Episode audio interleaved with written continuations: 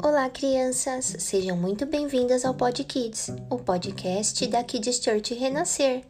Mais um episódio da série Descobrindo a Bíblia.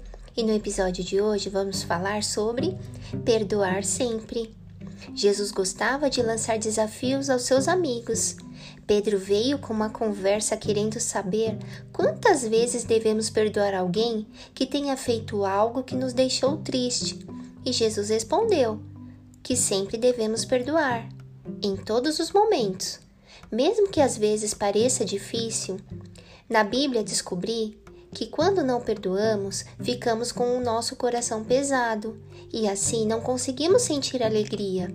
Eu e você vamos seguir o desafio que Jesus deixou. Vamos sempre nos esforçar para perdoar e assim viver essa lição de amor que ele nos deixou. Como está escrito lá em Mateus 18, 21.